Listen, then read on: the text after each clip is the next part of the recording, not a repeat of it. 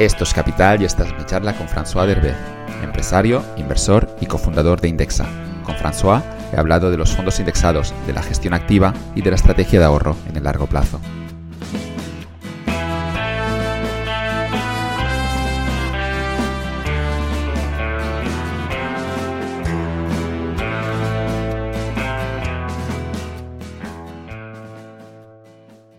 François, es un placer tenerte en Capital y con muchas ganas de charlar en ti sobre las distintas alternativas que tenemos los ahorradores para invertir nuestro dinero. Muy bien, encantado, Joan. Me gustaría, primero de todo, que nos hablaras un poco de Indexa. ¿Cuál es el motivo por, por, qué tú eres uno de los fundadores de esta empresa? Y me gustaría saber un poco qué es lo que ofrece Indexa que no tengan las otras empresas. Pues Indexa lo, empezamos con, eh, eh, dos socios míos, ah, somos tres cofundadores, una Ansejo, Ramón Blanco y, yo. Y la idea viene principalmente de UNAI, que tiene muchos años de experiencia en el sector de, la, de banca privada y de gestión, ah, primero, y luego en un fondo de pensiones de, los funcionarios del País Vasco. Lo, que vio UNAI en todos esos años es que la, gestión activa de media no aportaba valor, que lo racional era buscar una diversificación global con bajos costes, que es lo, que estaban haciendo en, eh, el, fondo de pensiones donde trabajaba él. Y luego vio surgir eh, iniciativas en Estados Unidos como Wealthfront y Betterment, que son los gestores automatizados pioneros en Estados Unidos, UNAI vio que no se podía invertir desde España en, esas uh, soluciones de, gestión automatizada con fondos indexados y pensó que, había que adaptarlo y, ofrecerlo en, España al, público. Cuando hablamos de gestión activa nos referimos a inversores que intentan ganar el mercado. UNAI estaba trabajando, entiendo, en banca privada, has dicho. Y, sí. y solo para que la gente que nos está escuchando, que quizá tienen algunos, no todavía están empezando en esto de los conceptos financieros, ¿por qué, decimos o por qué podemos decir que la gestión activa no es un buen negocio? Vale, entonces la, realidad es que en un mercado hay muchos actores y cada vez que uno compra, pues hay otro que está vendiendo. Es decir, es un juego de suma nula entre todos los ah, participantes. El mercado tiende a subir, entonces de media todos ganan, pero lo que gana uno de más, ah, lo gana uno de menos, ¿no? O, no, lo gana el otro. Entonces, si coges la población completa de todos esos gestores que están interactuando todo el tiempo, analizando, comprando y vendiendo, la realidad es que como conjunto van a obtener una rentabilidad media que es igual a la media del mercado. Lo que pasa es que estos gestores activos, en general, como tienen un papel activo de análisis y de, toma de posiciones y de muchas transacciones, están generando muchos costes. De, media esos costes son ah, de, hecho casi cercanos a 3%. Entonces, cuando los gestores activos están todos jugando ah, para repartirse la misma tarta y todos están incurriendo en un montón de costes, lo que ocurre es que la media de ellos se queda debajo del mercado. Y lo que vemos es que a 10 años hay más o menos ah, un 5% de los fondos de gestión activa que sí baten a su índice de referencia y el 95% se ha quedado debajo. Es decir, el 95% ha destruido valor para sus inversores no porque sean tontos, sino porque al, gestionar pues incurren en costes que de media les traen debajo de, los índices. ¿Hay gente que tiene esperanza en encontrar a ese 5%? ¿Lo ves una estrategia sostenible? Pues esto está muy estudiado también, se llama la, búsqueda de, persistencia en la rentabilidad. Y, lo que nos enseñan los estudios, hay muchos estudios internacionales, lo hemos replicado eh, con Indexa en España también, es que no hay persistencia en la rentabilidad de los fondos. Significa que el que ha batido a su índice de referencia durante 5 o 10 años no tiene más probabilidad de batirlo en los siguientes 5 o 10. ¿Qué ocurre? Que hay una cierta caza de, en inglés se llaman performance chasing, que es un poco la, voy a la caza de la performance, ah, del resultado pasado, de la rentabilidad pasada. Entonces, los fondos que mejor ah, han, funcionado en los últimos 10 años, por suerte, porque al final son muy poquitos, tan pocos que equivale con lo que correspondería a, tirar dardos o, o, tirar dados, ¿no? De, los que han ido muy bien suelen captar mucho más dinero ah, y luego no necesariamente van bien. O la gente va en el que ha sido más rentable, pero no necesariamente tiene más rentabilidad luego. la conclusión de esto es que lo, racional, ah, si quieres maximizar tu rentabilidad, tu binomio rentabilidad-riesgo a largo plazo, es ah, dejar de intentar buscar el fondo que va a hacerlo mejor que, el resto en, los próximos 5 o 10 años y simplemente invertir con diversificación eh, máxima, la, mayor posible, para reducir el riesgo y sobre todo bajando costes. Y, te ahorras mucho tiempo al final, porque tampoco no tienes que dejar de buscar a, quién está ganando al mercado y a la vez, ah, si, no quieres, hay gente que intenta hacerlo ella misma, tú tampoco tienes que estudiar las empresas, sino que de algún modo decides replicar todo lo que está ocurriendo en el mercado, estos famosos fondos indexados. Antes de... Sí, perdona. Sí, te voy a comentar una anécdota de te ahorras tiempo y ganas tranquilidad. Um, eh, estaba, estuve en Bélgica hace unos días y volviendo en el avión estaba revisando un, artículo de, de UNAI en el, en el ordenador y nada, pues cuando vamos a aterrizar, ah, cierro el ordenador, cierro la mesilla y, el tío de al lado me dice, bueno, entonces ¿en qué hay que invertir? Como eh, muy tenso, ¿no? De, y, yo pensé, bueno, pues a lo mejor ha leído lo que estaba haciendo, a mejor no hablo de indexa ni nada, pero hablo en general, ¿no? Bueno, lo de siempre, ¿eh? diversificación global, indexación. Y, mi vecino de, de, avión me cuenta en este momento que él está, bueno, le pregunto, ¿no? ¿Y él en qué invierte? Y me dice, pues ah, el año pasado petróleo, este año cripto, pero ya estoy retirando, ahora estoy buscando tal. Y le, le estaba produciendo un nivel de estrés que, pensé, bendita, bendita indexación, yo ni, ni, ni, mirando lo que ha pasado con el Nasdaq ni, ni con la bolsa. Sí, la, idea es que tenemos trabajos fuera, pues te lo puedes tomar como hobby, eso es lo que hacen algunos jubilados, es cierto, ¿no? Que abren la expansión y miran cuáles son los valores que están subiendo pero si no estás en esa posición, parece, al menos para mí parece lógico, al menos tener gran parte de tu cartera en fondos indexados. Em, decía Buffett, creo que era Buffett, que decía algo así como que el, mercado es un mecanismo que transfiere las rentas de los impacientes hacia los pacientes, la gente que lo mueve demasiado a los que tienen visión a largo plazo. yo creo que es, una frase divertida, es interesante y es cierto, ¿no? Que, que sí que quien mueve demasiado el dinero al final las comisiones, por muy bien que, lo hagas, las comisiones terminan afectándote demasiado. Te afectan las comisiones y luego te afecta lo que se llama el sesgo por comportamiento o la diferencia por comportamiento, que es la menor rentabilidad que obtienen los ah, inversores más activos. ¿Por qué? Porque en general, ah, cuando, cuando eres ah, más activo comprando y vendiendo, como estás comentando, mirando acciones, comprando, vendiendo, tiendes a ceder a, la presión de, del estrés del mercado. Es decir, cuando la cosa va mal, te vas a estresar porque pinta que todo va mal, está bajando y, el cliente en este momento tiende a vender o retirar una parte de su dinero o reducir su perfil inversor. Y luego cuando el mercado va bien y sube, pues ya vuelve a aumentarlo. Entonces, es, este, este comportamiento de, vender después de caídas y de comprar después de subidas, obviamente te hace vender barato comprar caro y de media te resta 1 o 1,5% de rentabilidad a tu, a tu cartera. Y, esta rentabilidad ah, inferior del, del, que está moviéndose, pues es ah, lo que te lleva a pensar que, que, que, que, sí, que es una transferencia del impaciente hacia el paciente. Podríamos hablar de psicología del inversor, pero realmente el mercado hay una paradoja que es, es, quizá lo más complicado de gestionar, que es que cuando el mercado está bajando, en realidad es cuando es más atractivo comprar, cuando es barato. Pero dile tú a alguien cuando hay un crash que es el momento de comprar porque, porque no, no lo tengo no lo tengo tan claro esto, porque mm, efectivamente mucha gente dice, bueno, ah, benditas bajadas, voy a comprar más barato. Está un poco de moda entre inversores más, ah, ah, más jóvenes. Yo no lo tengo tan claro porque cuando baja es por algo. es decir, no, no, cuando, cuando hay una crisis de, de, COVID en febrero pasado o, marzo y cae la bolsa un, un 30% en un mes, no solo es por el estrés de los inversores, también es por una bajada de expectativas, es por una crisis que hay y que no se sabe cuánto tiempo va a durar o cuánto va a afectar a, la economía. yo tiendo más bien a pensar que el mercado suele estar en equilibrio y que en el fondo no, no, no me interesa más ni que, bueno, a largo plazo me interesa que suba, evidentemente, porque estoy invertido y, en camino, pues no voy a intentar aprovechar las bajadas ni tampoco voy a ceder a la presión de vender. O sea, nuestra recomendación en Indexa es más bien que mantengas tu plan, pase lo que pase, que baje, que caiga, que suba o que suba mucho, simplemente mantengas tu plan que ya tenías predefinido que es, por ejemplo, pues ahorro tanto al mes y invierto tanto al mes de forma automática, sin elegir el momento de aportar más o menos. No, buscar timings de ahora ha caído más, ahora aumento o disminuyo la contribución. No, no haríamos eso de los timings, que también está de moda. Mm, creo que no vale la pena.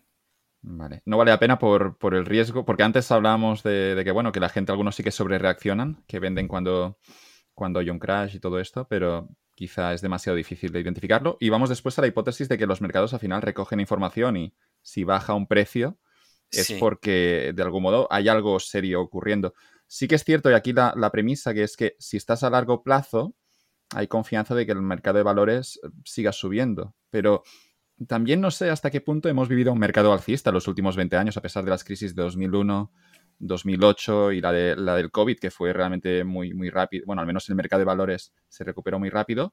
Pero es cierto que la mayoría de inversores, los jóvenes que hablabas ahora, no han vivido un mercado, un mercado bajista. Tampoco los, los inversores de Indexa. Claro, no, no, lo hemos gestionado todavía un mercado donde, donde durante 5 años o 10 años la cosa no suba. Eso, eso no sé si llegará, esperemos que no, pero, no, no, llegará, llegará con total seguridad.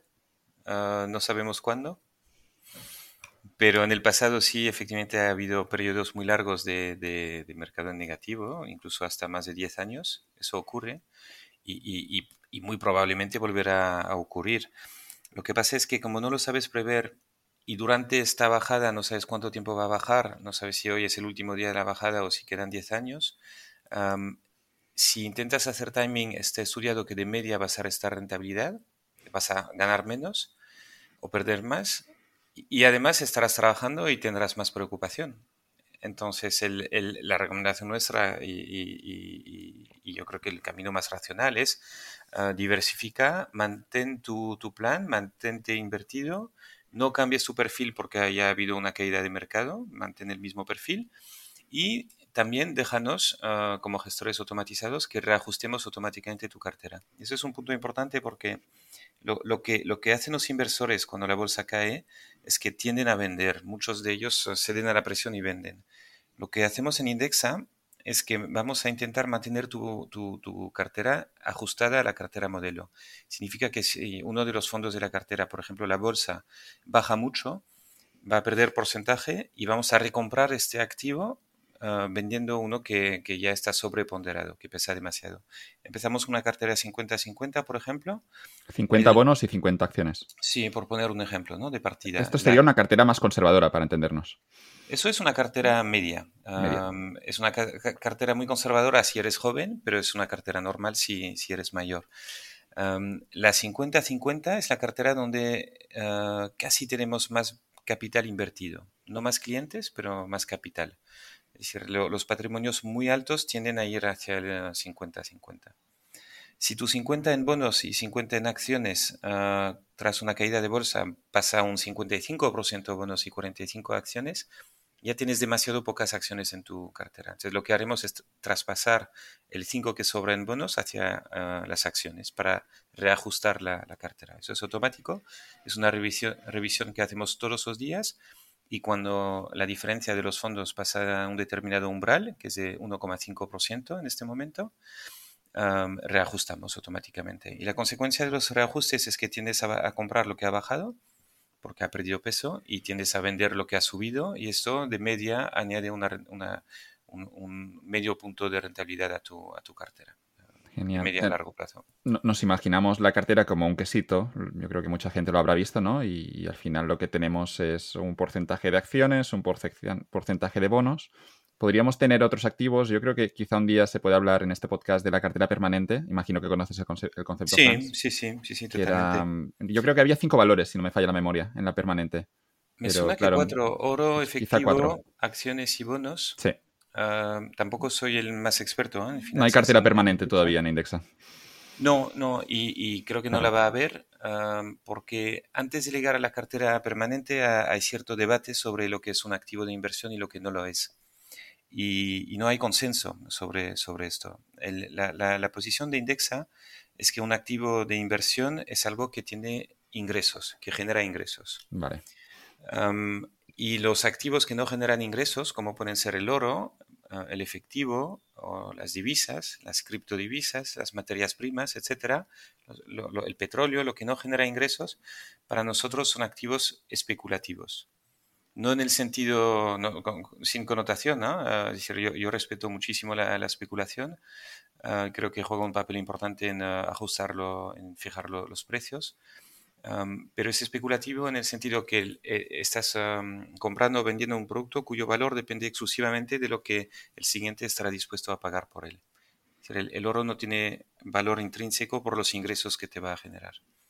Entonces, en Indexa consideramos que un activo de inversión es uno que genere ingresos para poder determinar un, valor actual de esos flujos ah, futuros esperados.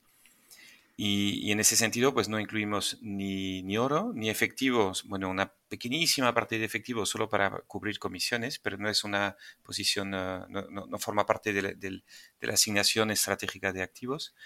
Ah, y en ese sentido, pues ah, tenemos muy, muy, muy lejos el, ofrecer una cartera permanente. La, la, única razón que podríamos llevarnos a ofrecerla es que muchos clientes la piden, pero como somos gestores ah, y en, los que el cliente delega la gestión, siempre optamos por hacer lo que nosotros consideramos lo mejor para nuestro propio dinero y también para el dinero del cliente decir, no es porque nos lo piden los clientes que lo vamos a ofrecer, sino que ah, más bien pensamos no lo vamos a ofrecer porque no nos parece lo, óptimo. Vale, así que lo, que tenemos al final es una cartera con bonos y con acciones em, diversificada y, algunos, algunos clientes entiendo que lo que deciden, hemos hablado antes de perfiles más conservadores o más agresivos, la gente más joven es favorable a tener un mayor porcentaje en acciones porque está demostrado que las acciones a largo plazo dan un mejor retorno que los bonos. Pero claro, si tienes 60 años y estás a punto de jubilarte, quizá no te conviene porque te puedes comer la siguiente crisis y, por tiempos no, no, es una buena idea. Pero sí que es cierto mm, que, si tienes 25 años, ¿recomendaríamos en este caso una cartera 100% acciones o tampoco? Entonces, en, en carteras de fondos no, no vamos al 100% acciones y no, tenemos, no, no, gestionamos carteras de 100% acciones porque por diversificación y por eh, reducción de riesgo interesa tener una parte de bonos. No tanto por la rentabilidad esperada de los bonos, que ahora es casi nula, sino por la diversificación que aporta en una cartera de acciones. Es decir, metiendo un 20% de bonos, restas un poquito de rentabilidad esperada y restas mucha volatilidad, mucho riesgo. Entonces, el binomio rentabilidad-riesgo mejora, incluyendo bonos. De nuevo, muchos clientes nos piden una cartera de 100% acciones. Es algo que puedes gestionar por tu cuenta, que es perfectamente legítimo. Ah, uno puede elegir ir a comprar los fondos y, montarse su propia cartera. A partir del momento que nos delegas la gestión de tu cartera, nosotros vamos a hacer lo que pensamos que es lo mejor para ti. aunque suene paternalista, pues es, es, la naturaleza de la relación, ¿no? Nos has delegado la gestión y, yo mismo quería, cuando empezamos Indexa, intentaba convencer a UNAI que, de, darme una cartera de 100% acciones porque quería más rentabilidad a largo plazo. Él que lleva más tiempo en el sector me convenció que a priori mucha gente piensa que va a aguantar esta caída hasta 50% de caída, ¿no? Si estás en 100% acciones sin problema. La realidad es que cuando llega, como comentabas, ¿no? muchos no hemos vivido una, caída del 50% y que cuando llega no solo cae tu cartera, tenías 100.000 euros, pasas a tener 50.000 en poco tiempo, sino que además ah, se está derrumbando el mundo. Entonces la, presión es mayor de lo que uno espera y la gente que resiste ahí Ah, son mucho, muchos menos de los que, se pensaban. Es en carteras de fondos máximo 80% de acciones en nuestras carteras en Indexa, pero en carteras de planes de pensiones, que es una inversión menos líquida, donde hay menos riesgo que el cliente retire después de una caída, Ahí sí que ofrecemos carteras de 100% de renta variable en, carteras de planes de pensiones. Eh, no hemos vivido todavía esa caída. Esperemos, insisto, que, no llegue este año y que, tarde mucho en llegar. Parece también que el mercado está, dicen que está un poco dopado, ¿no? Que cada vez que hay una caída, los bancos centrales entran y, esto es algo que imagino que también había ocurrido en el pasado, pero, pero bueno, yo al menos tengo 32 años y no lo he vivido. Pero es cierto que da la sensación ahora como inversores de que los bancos centrales y los gobiernos no permitirán que, los, que haya mercados mm, un periodo bajista. Y eso, claro, complica un poco la decisión de, invertir, porque al final tendrá que haber una corrección si los mercados están por encima de, su, real, de su valor real.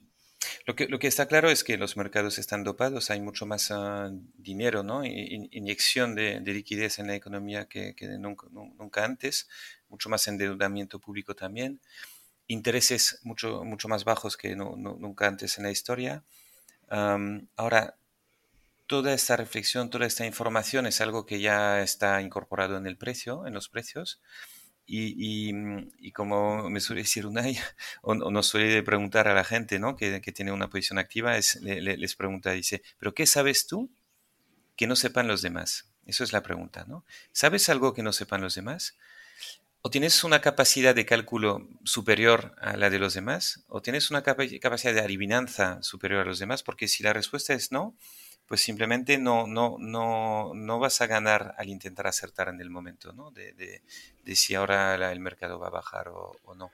Y, hay que recordar, a, mí me gusta la analogía del póker, ¿no? Cuando te, si te sientes a una mesa del póker y, no encuentras el, el, tonto, pues es que el tonto o el que van a desplumar vas a ser tú. No, no juego al póker, ¿eh? pero es una analogía que piensa que si estás comprando o vendiendo activamente en bolsa, estás sentándote a la mesa de, de los Goldman Sachs, Morgan Stanley, JP Morgan, que tienen ah, probablemente un poquito más de información que tú, un poquito más de capacidad de análisis y de rapidez, y que es un juego de suma nula donde la probabilidad de que acertes tú y, versus ellos es muy, muy baja. Está la hipótesis del mercado perfecto.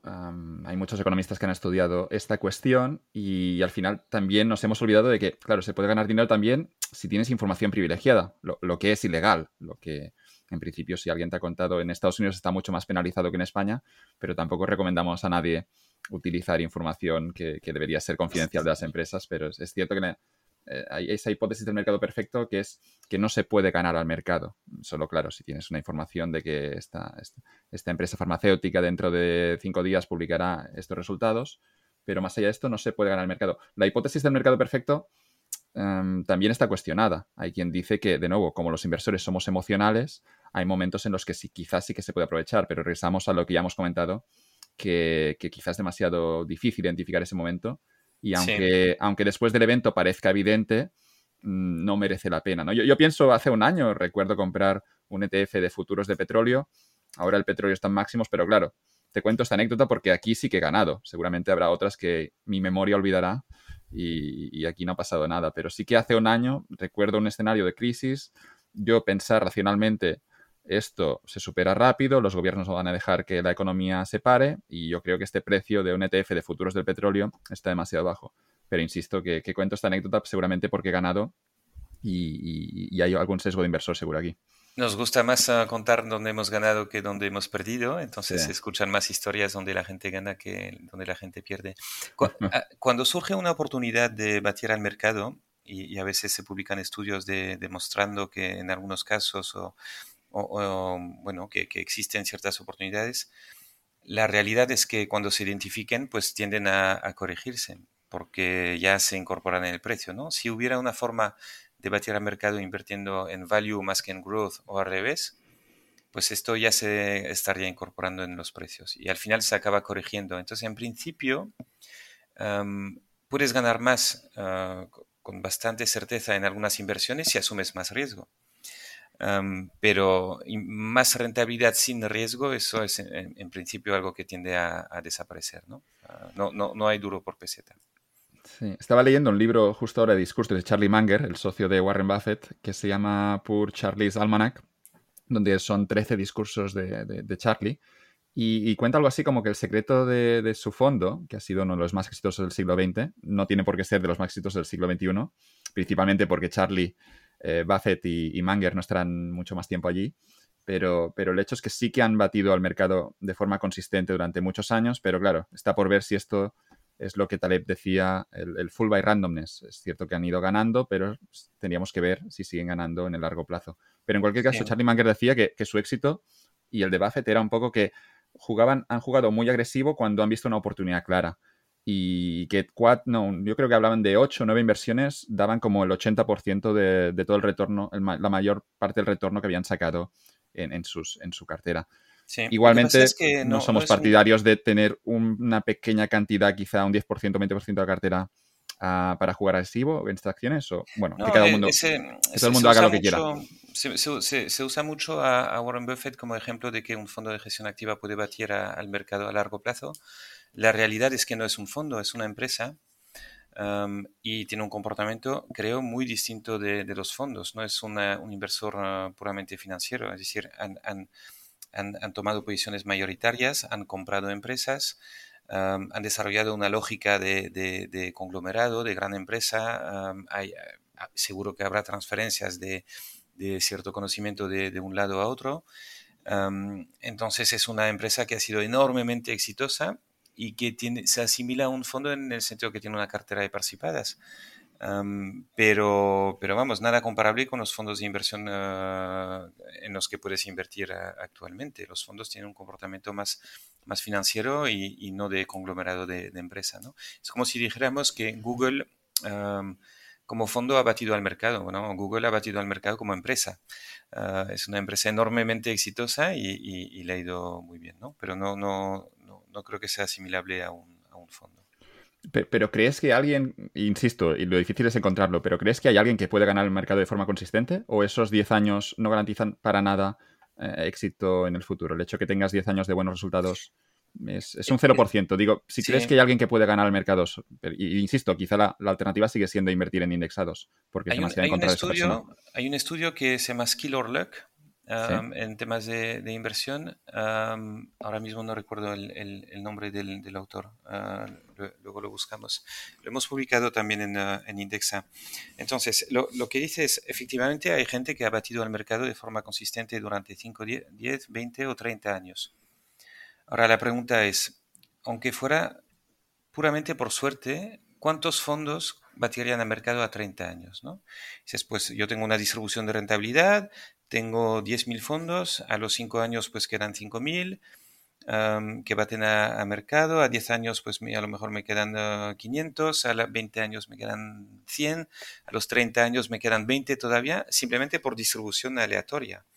Cuando empiezas con una muestra muy muy grande, aunque sea por pura suerte, siempre va a, va a quedar alguno que, al que le ha ido bien de forma consistente durante 30 años. La pregunta es, ¿ha sido suerte o talento? Y el estudio lo que te dice es que por, rentabilidad antes de costes existe el talento. Hay gestores con talento que sí han acertado de forma persistente a muy largo plazo y han batido al mercado antes de costes. Han aportado valor antes de costes. Lo que pasa es que sus costes han sido superiores a su, a su, a su rentabilidad adicional y que neto de costes hay menos que baten al mercado que lo que sería una pura distribución aleatoria. Conclusión, pues vas contra la estadística, es como nos, nos, nos, gusta buscar, ¿no? El chollo nos, busca, nos, nos gusta acertar en la elección del, del, gestor y todos pensamos que conocemos el gestor y que nos genera mucha confianza y que este es un crack y que lo va a hacer mejor porque te lo han contado y además lo conoces, ¿no? La realidad es que pues pasan los años y la probabilidad de que se mantengan encima del mercado es muy cada vez más baja. Hay un libro que tengo pendiente, pero me gusta mucho el título, que es ¿Dónde están los yates de los clientes? Y, mm. este libro es, un clásico en finanzas en contra de la gestión activa y a favor, obviamente, de indexar tu cartera. Pero es cierto que los yates sí que son de los gestores activos y no de los clientes. Lo de Skill or Luck o Suerte o Talento es de Fama y French. Vale. Um, lo tenemos en el blog también. Lo buscaré, bueno, compartiré luego al fin, yo creo que queda clara tu posición. si vamos, eh, bueno, podríamos hablar un poco del value, que, no está pasando su, mejor momento, pero la, hipótesis del value, que es un poco la metodología que ha seguido Buffett, es que ellos buscan mm, empresas baratas, eh, bueno, empresas que estén, bueno, que, sean atractivas, que generen un retorno, que tengan cash flow y comprarlas a un precio barato porque de nuevo el mercado quizá las está infravalorando porque tiene esos sesgos, ¿no? Porque quizá no son empresas atractivas, porque eh, la clásica empresa que todo el mundo compra hoy, Tesla, son empresas que las que te gusta hablar de ellas, ¿no? Y Buffett yo creo que sería muy contrario a comprar este tipo de empresas y buscan lo que se le llamaría empresas aburridas, pero que generan dinero, aunque hayan comprado Apple últimamente. En cualquier caso, sí que es cierto que el value no, está funcionando bien, al menos los últimos dos años, y, y, vamos a lo de siempre, ¿no? De que incluso las metodologías que parece que puedan tener un retorno consistente, está por ver si en el largo plazo alguien todavía puede ganar el mercado, sobre todo después de costes, que es un gran factor, porque se pagan muchos costes.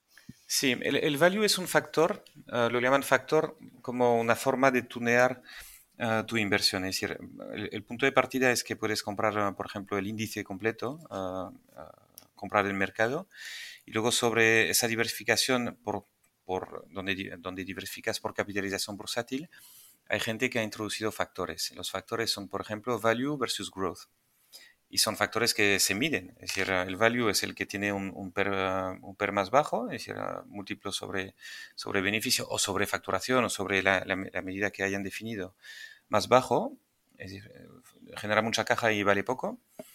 Uh, y el growth es el que tiene un PER más alto, es el que tiene más crecimiento y donde el múltiplo sobre el beneficio actual es más, más uh, fuerte.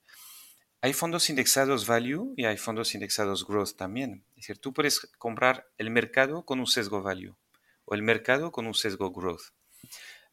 Mercado con sesgo value sería más, uh, más Apple y, mercado con uh, sesgo growth sería más Amazon, uh, para que, veamos la, la diferencia. Luego vienen los gestores activos value. Ah, entonces, el gestor, el, el, ¿qué, ¿qué, pasa con el value? El value, como es una empresa que, es, que está infra, ellos dicen infravalorada, la realidad es que tiene un, un múltiplo sobre, sobre beneficios, por ejemplo, más bajo. Um, ¿Por qué? Porque está en dificultad. Es decir, uh, por algo le valoran menos, ¿no? Tiene, es una empresa con problema, entonces es una empresa que tiene más riesgo y como es una inversión de más riesgo, a largo plazo puedes esperar que el value te dé más rentabilidad porque más riesgo puede, puedes obtener más rentabilidad. ¿no? El growth es una inversión uh, a priori de menos riesgo, entonces puedes esperar que a largo plazo te dé menos rentabilidad. Pero los dos, en principio, deberían tener una rentabilidad esperada a largo plazo corregida por riesgo similar. Porque si no fuera así, habría una clara oportunidad de inversión que estarían aprovechando los gestores activos y que se iría incorporando en los precios. ¿Qué pasa con los gestores value en España? En, España el value se ha hecho anormalmente famoso probablemente porque el mejor fondo en rentabilidad durante 20 años fue un fondo value, entonces ha, subido así en categoría el value, que no, eh, mientras no deja de ser un, factor, ¿no? un sesgo, de, un sesgo de, en la inversión. Lo que pasa es que los gestores value en general han cobrado comisiones muy altas y esto ha tumbado su, su rentabilidad. Es que cuando cobras un 1,6% de, de comisión más otros costes, ¿no? Año tras año, pues eso acaba pesando mucho en el resultado. Y, y ahí de nuevo vemos la, la, la, falta de persistencia, ¿no? Uno de los uh, gestores que ha obtenido la mejor rentabilidad durante 20 años, luego está obteniendo una de las peores rentabilidades uh, de su categoría durante los cinco años siguientes o, o los años que, que lleva. Sí, um, veremos, veremos qué, qué, ocurre, pero con todos estos estudios al final mm. hay, hay, ha pasado bastante tiempo. Sí que es cierto que cuando más, con más tiempo vas pasando, menos empresas quedan que sí. al mercado. Y eso Nosotros sí que es cierto. Eh, hemos incluido una pequeña parte de value en la cartera de planes de pensiones, de, acciones, donde hay un 5%, si no recuerdo mal, de un, de un fondo indexado con sesgo value. Y lo hemos hecho porque al ser un producto de nuevo menos líquido, nos permite uh, meterle un poquito más de riesgo y entonces uh, al meter un, fondo indexado, un ETF indexado en este caso value, pues uh, le hemos aumentado un poquito de riesgo y un poquito la rentabilidad esperada. Imagino que no. Una, una, de las estrategias puede ser el value para ganar el mercado. No tenemos esta charla para cómo ganar el mercado, teníamos otro objetivo, pero como tu visión, yo creo que estás muy informado, merece la pena conocer tu opinión pero una estrategia sería el value. Hay otras estrategias, podríamos hablar de momentum investing, de escoger las empresas que, que, están subiendo, pero bueno, no lo sé, también podríamos hablar del trading, pero quizá no merece la pena tu opinión bueno, sobre el trading. Sí, sí, no, no, no. La gente que intenta ganar en la intradía, en abrir el mercado a las 9, entiendo que, por lo que he visto, que intentan hacer operaciones en ese momento y, y lo que hacen se les llama mm, chartis, ¿no? Eh, operan con los gráficos, buscan tendencias mm. en los gráficos. Sí. Si ya éramos escépticos con los inversores a largo plazo que puedan ganar el mercado, imagino que con los gráficos a corto plazo tu opinión sí. será muy escéptica. Bueno, la, la, opinión de Indexa, sobre todo la de UNAI, yo estoy aprendiendo de, de UNAI en todos esos temas y también de nuestros asesores. No, no te comenté, pero de, detrás de UNAI, que es el gestor ¿no? en Indexa y cofundador conmigo y con Ramón, hemos fichado un comité asesor súper, súper top, donde está Luis Viseira, que es catedrático y vicedecano de Harvard y, y experto en gestión de carteras. Uh, tenemos a Pedro Luis Uriarte, que fue el CEO del BVA, tenemos a Manuel Conte, que fue vicepresidente del Banco Mundial y, y presidente de la CNMV, y tenemos a Luis Martín Cavieres, que es uh, probablemente, pues, si, si, no el mejor, uno de los mejores inversores en capital riesgo en, en España. Con, con, ellos he aprendido mucho. Um, y lo que y, y, la postura nuestra sobre el análisis técnico el chartrismo es, es que es una patraña es decir es un magnífico negocio para los bancos porque te generan transacciones y las transacciones generan negocio pero no es una buena forma de invertir. Ah, no, no, no, no. Es decir, hay una, es el concepto de, de, paseo aleatorio, ¿no? El, el, mercado sigue un paseo aleatorio, eh, nadie sabe prever con cierta seguridad lo que va a pasar a corto, medio o largo plazo. Ah, o, mejor dicho, nadie sabe prever lo mejor que los demás, con lo que al final pues uh, estás, es como estar labrando en el mar y generando negocio para los bancos. No, no, no, nosotros no hacemos trading ni, ni lo ofrecemos. Sí, no, pero la misma idea del trading ya, lo, de mirar los gráficos, a mí me suena un poco a, brujería, el hecho de, de, buscar una tendencia, esas resistencias que buscan, que, que rompe, que no rompe con, todo el cariño, con todo el cariño para los traders, ¿no? Que, la, imagen, sí, la imagen ah, que ilustra nuestro post sobre el análisis técnico es un vidente con su bola de cristal. te, lo, te lo digo todo. Estaríamos un poco con el tarot, el hecho de que un gráfico esté subiendo o bajando. Pero bueno, no lo sé, por eso. Quizá habrá que invitar algún día a un, trading, a un trader y, ver al final del día qué es lo que ven en esos gráficos, ¿no? Bueno, al, trader, más que preguntarle, yo creo que hay que preguntarle si tiene un, un fondo, un track record auditado, Ah, porque muchos cuentan cosas, pero luego cuando empiezan a gestionar un fondo auditado, pues se ve otra cosa, ¿no? Hay un caso famosísimo. El amigo de los ah, tatuajes, quizá. Sí, el amigo de los tatuajes y, triatleta que tenía una rentabilidad maravillosa que puede que sea cierta durante un tiempo mientras gestionaba su propio dinero, que luego se puso a gestionar un fondo y ha sido un desastre, ¿no? Tan desastre que lo han fusionado y, ahí se acabó. Y ahora vende cursos. Y ahora vende cursos. Ya no vendes, ya no está en su SICAP. Sí, no, no, no lo sé, no sé, podríamos hablar de Ahram, pero es cierto que yo me lo encuentro en YouTube. Cuando entras en YouTube, hay el método Ahram y, salen diciendo cómo él gana al mercado, pero el momento en el que ha podido gestionar una cartera con clientes, eh, le ha durado muy poquito. Y, no lo sé, su excusa era que creo que dijo algo así como que tenía, que tenía tanto líquido que él no estaba, no, sabía cómo, cómo, operar con tanto dinero. No, y dijo también que la regulación, que las obligaciones de diversificación del fondo, que él no estaba acostumbrado a tener esas, esas limitaciones. Bueno, al final son, son, excusas, ¿no? Ha perdido dinero para sus ah, inversores ah, y, han cerrado el fondo, así que ahí están los hechos. Sí, el mejor, lo, que da más rentabilidad es un cursillo en Ibiza de tres días por, por, por 3.000 euros, esto siempre le genera más, más retorno. Pero bueno, no, no nos metemos con Ahram, que quizá un día quiere venir por aquí y no lo dudo. Pero, pero viendo hablar del trading, todo esto, regresando a la, propuesta de los robo-advisors y los fondos indexados, hemos, para que quede claro, estamos hablando de una cartera ah, diversificada con bonos y acciones. Eh, que, queda claro que, que un porcentaje del 50-50 es, es, correcto, eh, al menos según tu criterio. Y después lo que estamos diciendo cuando, cuando decimos diversificada, para que todo el mundo nos entienda, es que es una cartera donde no compras una acción, sino que compras un fondo indexado, que es una réplica de todo un mercado. Así que lo, que tenemos es una cartera con muchos valores. Si nos puedes contar un poco la lógica de esto, ¿cuál es la idea de, un fondo indexado y por qué tienen sentido? Sí, eh, antes un breve apunte sobre el 50-50. Te comentaba, hay muchos clientes o mucho patrimonio invertido en el 50-50, pero mm, la mayoría de los clientes, es, bueno, cada cliente tiene su perfil. Es decir, el, trabajo de Indexa empieza por preguntarle al cliente y hacerle 10 preguntas. algunas objetivas, otras subjetivas sobre su capacidad y su apetito por asumir riesgo. Con esto ah, estimamos un perfil de 1 a 10 y el perfil 1 tiene un 15% de acciones, eso es el mínimo que tenemos en cartera, y el perfil 10 tiene un 79% de acciones. Entonces vamos del 15 al 79, donde más clientes tenemos es en el 10 y donde más patrimonio tenemos es en el 10 también, seguido del, del, 6. El 6 es el 50-50. Pero la, ah. la, media está más en el 50 que, que en el 10, ¿no? Entiendo. Entonces, la media en, euros, no, la, media es mucho más alta porque, porque tenemos muy poquito de 1 a 4. entonces, hay mucha concentración de 5 al 10 y la media es de 7,6 sobre 10. Ese es el perfil medio en, en Indexa, de media en número de clientes. Nos están pidiendo los clientes que, tengáis, no, quiero discutir la estrategia de UNAI, pero quizás os están pidiendo ser menos conservadores y, tener esa cartera 100% que pedías tú antes. Sí, sí, porque si ves la gráfica hay una acumulación muy fuerte en el perfil 10 que muestra una demanda por, un perfil 11-12. ¿no? Bueno,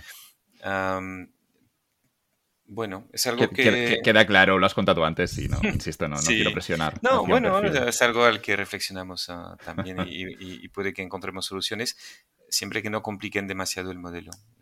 Pero quien, el equilibrio también. quien entra en Index de algún modo no, no quiere tampoco ser conservador. Um, es decir, al menos quiere el perfil de 50-50 porque es gente que entiende que en el mercado, aunque haya un riesgo, el retorno será, será mayor. Por, por eso la razón, y lo tendréis estudiado, de que poca gente tenga el perfil 1. Em, no sé si vuestro gran reto es conseguir esos clientes más conservadores y ahora regresamos a indexados, pero veo que esto mm. puede ser interesante. No sé si el gran reto es conseguir a clientes que son conservadores, que, lleguen a invertir con vosotros y, insisto, no sé qué argumentos utilizáis para, convencer a alguien que es escéptico sobre la bolsa y que la misma palabra, las acciones, los bonos, le suena peligroso. ¿Cómo, cómo llegáis a convencer a esas personas escépticas de invertir en acciones y bonos? Yo, creo que lo primero es comentarle que con el tiempo pierde dinero. Es decir, con, los 800 mil millones que hay en España en depósitos, cuenta corriente de depósitos, ah, es un dinero que da un 0, 0% y, y cuya rentabilidad real es, es menos 2 al año de media, ¿no? Es la inflación. Esto en, en, 50 eh, años o en 30 años de, tumba, vamos, has perdido la mitad de, tu dinero solo porque han ido subiendo los precios y tu dinero vale menos. Entonces, a largo plazo no hay que mantener mucho dinero en efectivo. Ahora, el invertirlo implica riesgo y eso implica estar dispuesto a perder una parte o por lo menos perder una parte en valor durante un tiempo. Y es verdad que cuando te comentamos que para ganar en Indexa un 2%, tienes que estar dispuesto a perder un 10%, pues es un poco duro ¿no? de asimilar, porque dices, claro, pues me quedo en efectivo. Y no, no, pero es que en efectivo crees que estás en 0%, pero no estás en 0, estás en menos 2. El, entonces, sobre esto y, sobre decisiones que al final son complicadas porque empezar a invertir tu, dinero es una decisión ah, difícil, lo que yo siempre recomiendo es, ah, no, no, lo mires como una, una, decisión de blanco o negro, míralo como un, un, paso ah, donde vas a probar una solución. Entonces, no, no, no se trata de, invertir ahora tus 40 mil de golpe o no, sino que abre la cuenta, empieza con el mínimo si quieres, el 50% de los clientes en Indexa empieza con una inversión mínima que es de 3.000 euros en fondos y 2.000 en planes de pensiones. O sea, 50 empieza por ahí y me parece muy bien porque es una forma de testar y de acomodarte y de aprender, ¿no? Porque a partir del momento que has abierto tu cuenta y que empezamos a invertir, vas ganando un conocimiento real de, por tu propia experiencia de cómo sube y baja, cómo no hay que preocuparse, porque no hay que entrar cada día, Ah, que te vamos a ir informando de forma regular, que te vamos a intentar formar también mandando contenido de, formación financiera y, empezar por ahí y luego ir aportando más conforme vayas ah, teniendo más ah, confianza. Entonces, creo que es muy importante dar el primer paso, ¿no? Y, hay mucha gente que dice, bueno, lo, sí, me lo estoy pensando, lo miraré tal, sí, sí, pues, sí, pues abre la cuenta, aunque no inviertas, ábrela, ¿sabes? Abres la cuenta, no, no tienes por qué invertir, está ahí abierta, no te cuesta nada y por lo menos ya has, por lo menos ya has visto un poquito el, el proceso y, vas avanzando, ¿no? es un paso más cerca. El mínimo para entrar son 3.000 euros. en carteras de fondos sí, y en carteras de planes de pensiones son 2.000. Por, por curiosidad, ¿no, ¿no habéis pensado en, bajarlo por si alguien quizá tiene menos cantidad o quizá no se cuenta? Sí, sí, no, de hecho lo, lo, lo empezamos con 10.000 porque pensamos que para un servicio de inversión era una cantidad razonable. Con cartera, ¿sabes? Te abrimos una cuenta de valores en un banco custodio, te abrimos una cuenta corriente, nos, das un mandato de gestión, es decir, es un, setup muy completo que tradicionalmente no se ofrecía debajo de 10.000. Empezamos con 10.000, luego lo bajamos a 1.000 con el objetivo de ofrecerlo al mayor, eh, con, menos, con menos barrera a la entrada, digamos, menos barrera a la adopción. ¿Qué pasó? Ah, que nos dimos cuenta que uh, el FOGAIN, el Fondo de Garantía de Inversiones, nos uh, tenemos la obligación de contribuir al FOGAIN con un mínimo por cuenta, que es un mínimo de 3 euros, y que es un mínimo absurdo porque es, no es proporcional. Es decir, lo, lo, lo, lógico sería una contribución proporcional a las cuentas, que también la hay, pero también hay un mínimo. Y este mínimo de 3 euros hace que sobre carteras de menos de 3.000 perdemos dinero. Y entonces, pues hemos optado. ¿Qué, qué pasa? Si, si, perdemos dinero sobre algunas cuentas, significa que lo tenemos que repercutir en las demás. No nos parece razonable tener algunas cuentas o algunos clientes con los que perdemos de forma sostenible a largo plazo o, recurrente y entonces hemos subido el mínimo. Cuando consigamos bajar el Fogain, que estamos en ello, pero se trata de convencer al Ministerio de Economía, entonces tardaremos un poco. Cuando consigamos bajar el fijo del Fogain, bajaremos también el mínimo de inversión. Tiene sentido. Hay algunas, quizá podemos hablar de algunos de vuestros competidores, algunas startups que con un modelo parecido al vuestro que sí que están perdiendo dinero. Y esto claramente os da una ventaja a vosotros. Sí, todas, todas además. ¿Cuál es su modelo? Sí, porque yo desde fuera tampoco llego a entenderlo. Es, ¿Quieren ser competitivas? ¿Quieren tener mucho, mucha cuota de mercado y luego ya subirán precios? Porque vosotros estáis siendo, vosotros no perdéis dinero sí, y también sois los líderes. Es un modelo difícil. Ah, te digo, cuando empezamos con Indexa, fijamos nuestra comisión objetiva en 0,25. ¿Pero el objetivo era no perder dinero desde el principio? Sí. Pero no, empezasteis como estas startups. Hay que empezar perdiendo. Ah, sí, eso. Sí.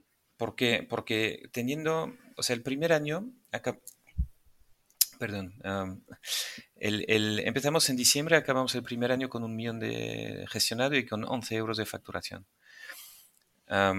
Eh, cuando facturas 11 euros no, no puede ser rentable, ¿no? Ah, ahí perdimos mucho, mucho dinero. Al inicio, con poco volumen, se pierde dinero. Entonces, tienes que fijar un, nivel de precio, de margen, de comisiones, en nuestro caso, lo suficientemente bajo como para ser muy competitivo y crecer mucho en volumen y acabar siendo rentable.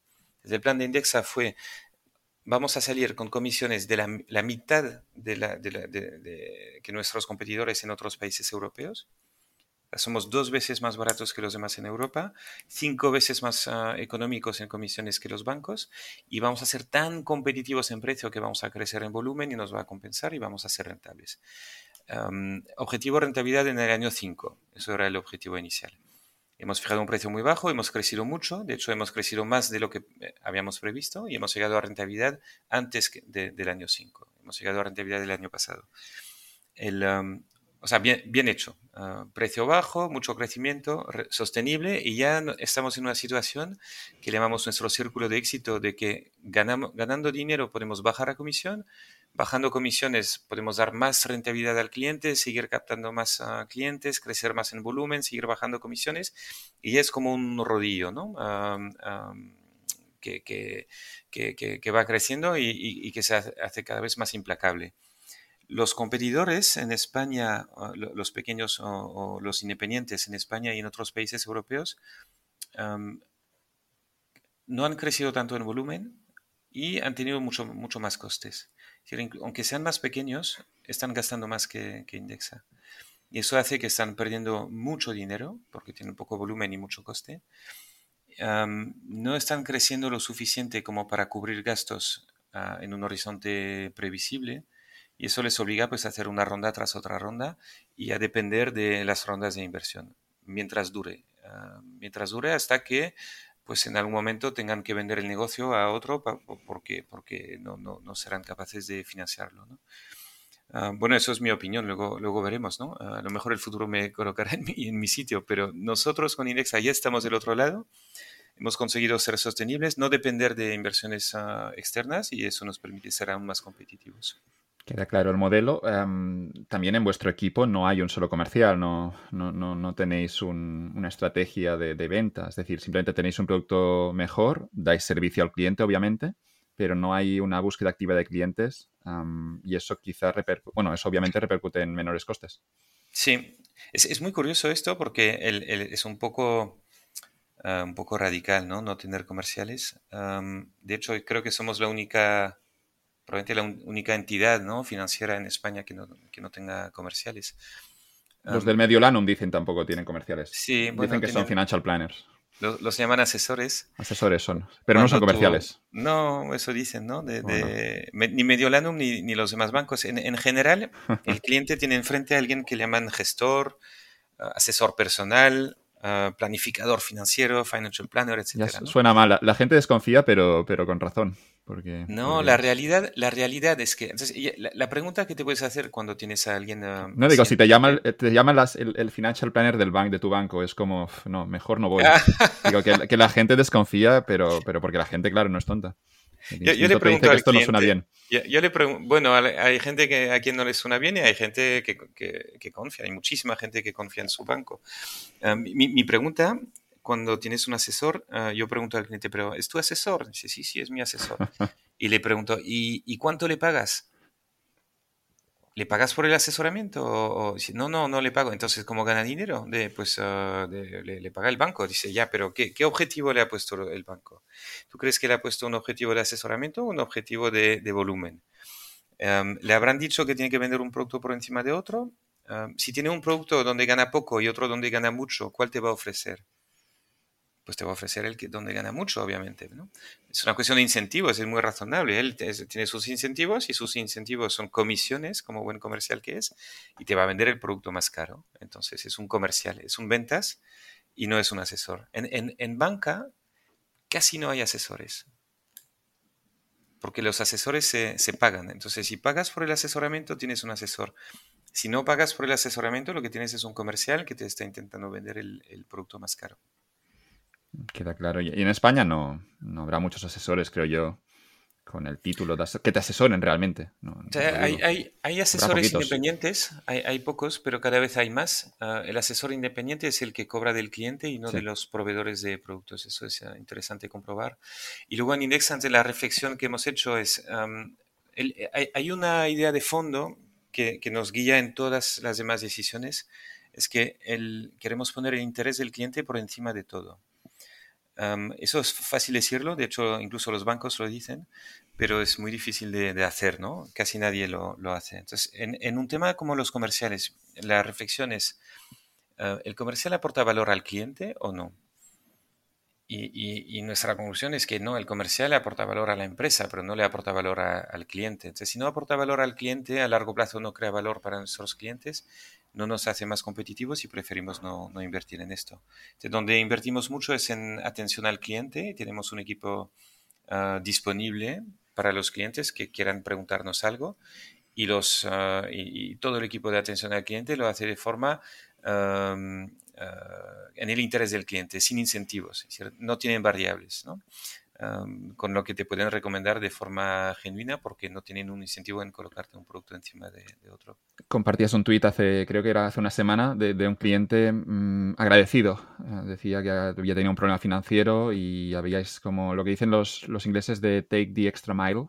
Habíais, eh, de algún modo, dado más de lo que se esperaba solucionando este problema y además, bueno, dando un extra y el cliente estaba agradecido y lo compartía en un tweet. Me, sorprendió, insisto, todo esto, lo, que llevamos hablando, tampoco quiere ser un anuncio de Indexa. Yo, para empezar, no, no soy cliente de Indexa, pero encuentro la propuesta de, de, de y de la empresa honesta y por eso estáis, estamos aquí hablando de, de vuestro modelo, porque yo creo que realmente es, es competitivo y, la gente, yo creo que merece conocerlo al menos y luego que tomen la decisión, pero está quedando, digamos que estamos vendiendo bien, está sonando bien el, modelo Indexa. No sé si habrá que encontrar algún problema para, para darle credibilidad. no, no hay problemas en, la, ah, propuesta. Sí, podemos buscar problemas. No lo sé. Algo habrá. Hay riesgos siempre. Hay riesgo. Ah, entonces nosotros, como somos conscientes de los ah, riesgos, queremos, hemos querido buscar una solución muy, muy robusta que no dependa de Indexa.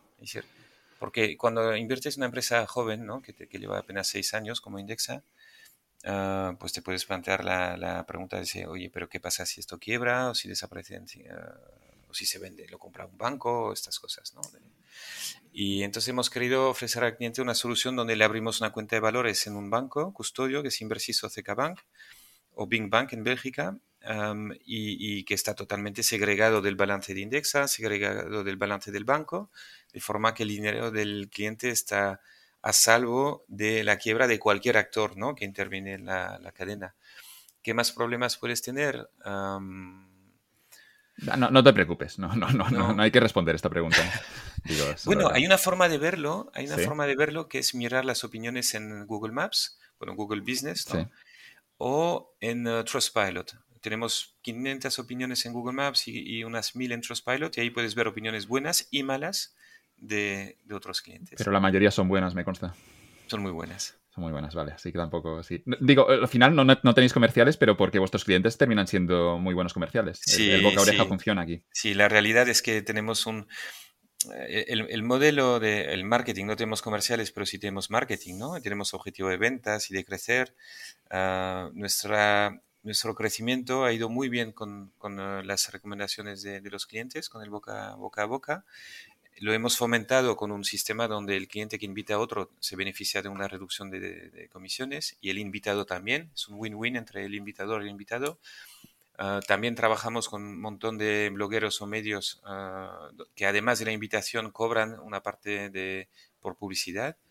Y, este, este, este modelo está funcionando y, al final ha, hecho que tengamos 44.000 comerciales en lugar de un equipo interno. Ah, pues tenemos 44.000 clientes que nos, que nos recomiendan. Mm, a pesar de todo esto y a pesar de las ventajas, ¿por, qué crees que hay? Eh, yo creo que escuché la cifra de, tu boca que decías que teníais el 1% o cerca del 1% de los, del dinero en, fondos en España, quizá. Corrígeme si me equivoco. Sí, estamos en el, hemos pasado el 1 por mil y ahora estamos en el 2 um, por mil. Vale, 2 por mil. os estaba dando un 1% yo ya. Sí, eh, sí, no, el 1% de algo quizá. O quizá de, los, de los planes de pensiones era. Pero insisto, Estamos, lo, lo, curioso es que eh, tenemos el, el, 2 por mil de, del total, ¿no? Porque tenemos 1.150 millones gestionados y en fondos y planes de pensiones en España pues hay, hay 300 um, o más de 300 mil millones. Entonces tenemos 1.000 de 300 mil es un, un 3 por mil, un poco más de 300 mil. Pero en captación estamos muy por encima. La captación total en fondos en España eh, al mes está en torno a 100 millones y en Indexa la captación neta al mes está en 50. Es decir, estamos muy bajo en, cuota de mercado, pero estamos creciendo muchísimo más que los demás. Ah, ah, felicidades por esos números. Y la pregunta es clara, es, a pesar de tener un, yo creo un buen producto, ¿por qué crees que todavía los bancos tienen gran parte de la cuota de mercado? ¿Es por el perfil conservador del que hablábamos antes? Sí, yo, creo que es... Ah, yo, lo puedo entender. el, el, dinero es miedoso y con razón. No quiere ser el primero en probar soluciones nuevas. Hay muchísima inercia en el sector de la gestión patrimonial y luego hay mucha capilaridad de los bancos que han hasta ahora, se está acabando, pero hasta ahora han tenido mucha capilaridad porque tienen relaciones de décadas con los clientes, con una sucursal en, muchos sitios. ¿no? todavía hay mucha gente que cree que el banquero es su, consejero, ah, que, no se han dado cuenta que es un comercial que le está intentando colocar ah, productos. Pero eso va cambiando. Entonces, el, desde Indexa, pues estamos creciendo al 120% al año y, llevamos cinco años y seguimos más que doblando cada, cada año. Entonces me parece que es un, un, crecimiento razonablemente rápido y que nos va a llevar a, tener una cuota de mercado muy importante en pocos años. Entonces el, objetivo nuestro es convertirnos en la gestora independiente más grande en España en un horizonte de tres a cinco años, no, no, no muy lejano. Hablábamos de competidores startup. ¿Os preocupan los competidores, los grandes bancos, que de algún modo despierten y ofrezcan un servicio mm, de calidad a nivel de fondos? ¿O no crees que esto vaya a pasar?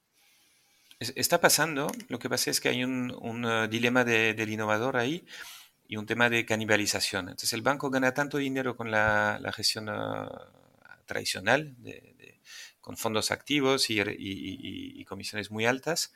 Fondos activos que ellos mismos diseñan y que muchas veces son refritos de... Y que en realidad no son activos. No son exactamente activos. Bueno, hay fondos muy poco activos, fondos que al final te dan una, volatilidad, una evolución. Pero te cobran ah, comisión del activo, eso sí. Te cobran la comisión del activo para hacer un trabajo ah, del indexado. Sí, sí. Un desastre. También hay fondos indexados de bancos que te cobran una comisión de activo. Hay fondos indexados con comisión del 1,5, eso es, surrealista. ¿qué, qué, pasa con eh, la respuesta de los bancos? Entonces, tienes los grandes bancos que en general sacan un gestor automatizado como, como propuesta defensiva. Tienen brokers la mayoría ya, y, entiendo que en estos brokers se pueden comprar ya acciones de Vanguard, de iShares. No, de, Vanguard distintos... De Vanguard no, en ningún banco en España sí, en, uno, pero no en, los grandes. Entonces, siempre hay un banco que vende Vanguard en España. Vale. ¿Por qué no hay muchos más? Porque Vanguard no paga por la distribución. Entonces, con, Vanguard el, banco no gana. hace años, cuando empezamos Indexa, el que ofrecía Vanguard era BNP y lo ofrecía gratis, sin custodia, sin transacción, sin tal. Pero, y eso lo hacían pues eh, para captar clientes, hasta que se cansaron y dejaron de ofrecerlo o, vinieron el negocio a Renta 4 que dejó de ofrecer el acceso a Vanguard. Cuando BNP dejó de, ofrecer el acceso a Vanguard, cogió el testigo eh, MyInvestor, que es una, una filial de Antbank, y dijeron, ah, pues hay demanda por Vanguard, no está disponible en ninguna parte, lo vamos a ofrecer nosotros. Entonces sí puedes comprar Vanguard en, en MyInvestor, la clase normal del fondo, la clase básica. Comisiones para entendernos, eh, estábamos hablando antes de un 1, 1,5%, 1,5, 2% en algunos pues casos. La clase, la clase normal de Vanguard, 0,13 de media. 0,13 para comprar un fondo que después te dará en el mayor, en el largo plazo mejor rentabilidad, mejor retorno, no rentabilidad que también, pero mejor retorno que la mayoría de activos. 0,13. 0,13 la clase normal. Luego la clase Institutional Plus, que es la que tenemos en las carteras de Indexa, que requiere un volumen más alto, y por eso hemos podido acceder a, ella, tiene un coste medio de 0,08. 0,08 significa que pagas ah, pues a ver, uh, 1 por 100, 1000, 10.000, 8 euros por 10.000 al año. Es una comisión que es como 20 veces menor, que la media de los fondos. Ah. Tiene sentido la comisión y para entender el modelo, porque Vanguard tampoco está haciendo nada, con todo el cariño para Vanguard, pero lo que hace Vanguard es, es, es, es de algún modo hacer un fondo que haga lo mismo que un índice. Y, por eso, y digo que por eso la comisión es baja, porque no necesitan analistas, lo que decíamos antes, que, que, busquen la empresa que ganará el mercado. Exacto, son fondos indexados y la gestión de un fondo indexado es automática porque replica un índice.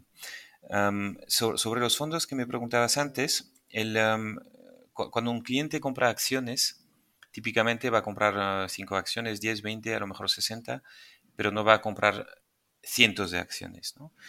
La, la, ventaja del fondo de inversión es que comprando un fondo estás expuesto indirectamente a, todas esas acciones que, o, todos esos bonos que están dentro. Entonces, por ejemplo, en el fondo, ah, cualquier fondo, como por ejemplo el de Vanguard, que replica el Standard Poor's 500, un índice, el mayor índice de bolsa americana, pues inviertes en un fondo y tienes 500 acciones dentro, las 500 mayores empresas de, la bolsa americana. Entonces, entre el S&P 500, el índice MSCI Europe, que tiene más de 400 empresas, el índice MSCI ah, Japón, emergentes, etcétera, acabas teniendo una cartera con más de 2.000 uh, valor, 2.000 acciones ah, y, otro, y otros tantos bonos. Eso hace que, te, que, que, llegas a una diversificación muy, muy, muy amplia a nivel global, ah, invirtiendo en pocos fondos. Sí, es importante, creo yo, que quede claro el concepto de indexados. se ha hablado mucho en los últimos años, pero yo creo que todavía queda, queda mucho, mucha pedagogía para explicar por qué son seguramente un modelo superior. Em, con los indexados, al final lo que hablamos es mucha gente cuando invertía con bolsas que compraban una acción concreta y luego tenía una cartera con 50 valores de 50 acciones, pero en cada una de esas compras tuvieron que pagar una comisión también y luego queda una cartera de 50 valores que tampoco está del todo diversificada porque, porque no recoge todo el mercado. Un indexado, si hablamos del SP500, automáticamente tienes los, los 500 valores Mm, con una mayor capitalización bursátil del mercado americano y con eso solo quizá ya, estás, ya estarías diversificando muchísimo. Porque sí, recomendamos, recomendamos, no concentrarse en, uh, en Estados Unidos. Hay, hay, clientes que invierten solo en el S&P 500 porque es un índice que ha ido súper bien en el pasado. Pero eso no garantiza nada. Pero de nuevo no, no garantiza nada. Uh, de hecho, si, si, hubieras invertido en el mayor índice en 1900, eh, pues habrías estado sobreexpuesto a, a la bolsa de Rusia.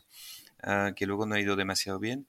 El, entonces, a, largo plazo no, no, hay que buscar extrapolar, la, hay que tener mucho cuidado al extrapolar rentabilidades pasadas y sobre todo hay que diversificar. Entonces, la, la cartera IMEX está diversificada, se puede diversificar geográficamente por países, Europa, Estados Unidos, Asia, Japón, ah, y se podría diversificar también sectorialmente.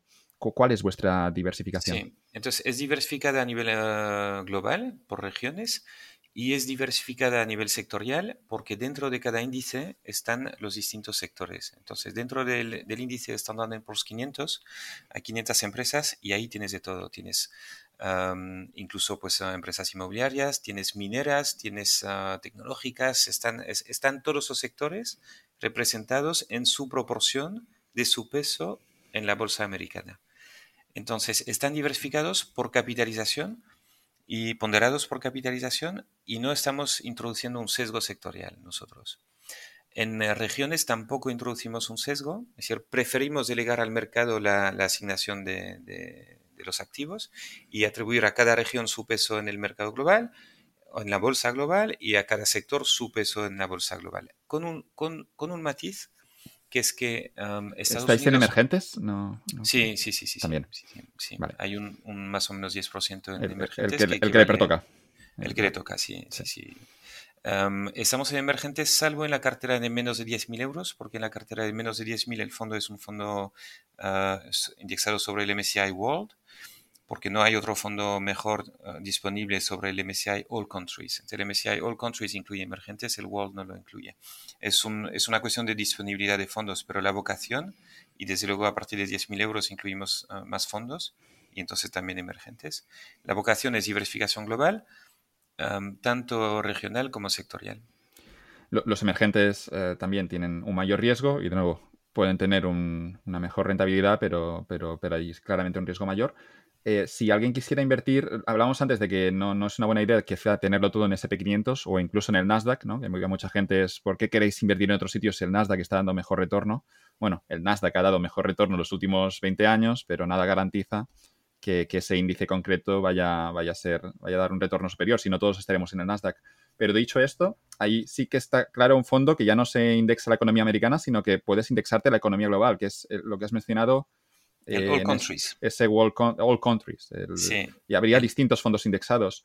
El, eh, sí. sí. Tengo una pregunta que es em, si, si, realmente creemos en este sistema de, la, de, la indexa, de, estar indexado, Em, alguien podría comprar ese fondo en un broker y, insisto, luego la propuesta de Indexa, em, no, sé, es decir, no, no pasaría por Indexa. Porque, si, creemos tanto en este modelo, ¿por qué, debería, ¿por qué tiene sentido quizá hacerlo a través de Indexa?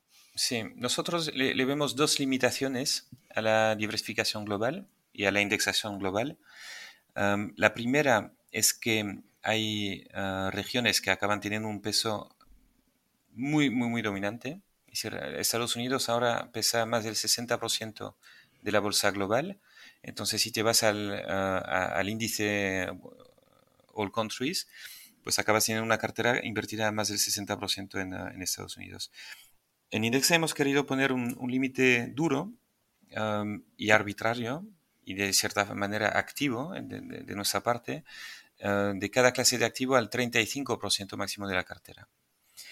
¿Por qué? Porque lo que vemos es que en algunos casos en la historia hay determinadas regiones que han llegado a pesar mucho. Por ejemplo, Japón hace unas décadas llegó a pesar más del 50% de la bolsa mundial y, ahí en, en, aquel momento había una burbuja. ¿no? Entonces, por diversificación y por reducción de riesgo, hemos optado por limitar en nuestras carteras Estados Unidos al 35%. Eso es la, el, primer sesgo que, hemos introducido a la diversificación global o a la indexación global.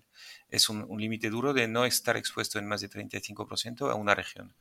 ¿Por qué? Porque las regiones a veces van mejor y también a veces van peor. ¿no? entonces pensamos que conviene estar diversificado regionalmente, aunque esté un poco forzado. Y la segunda razón es que para un inversor europeo hay una desventaja fiscal a invertir en Estados Unidos, que es que los dividendos, ah, tienes una doble imposición sobre dividendos de, empresas de Estados Unidos, que no tienes sobre empresas de Europa, o que tienes en menor medida con empresas de Europa. Entonces, esta doble imposición hace que ah, para un inversor americano uh, sí tenga más sentido esta diversificación global, pero si tienes en cuenta la residencia fiscal del inversor europeo, tiene sentido sobreponderar Europa o por lo menos reducir el peso de, Estados Unidos en, más o menos un 10 puntos. ¿no? entonces, eso lo, hemos publicado también en un artículo que se llama Limitaciones a la diversificación global en, nuestro blog.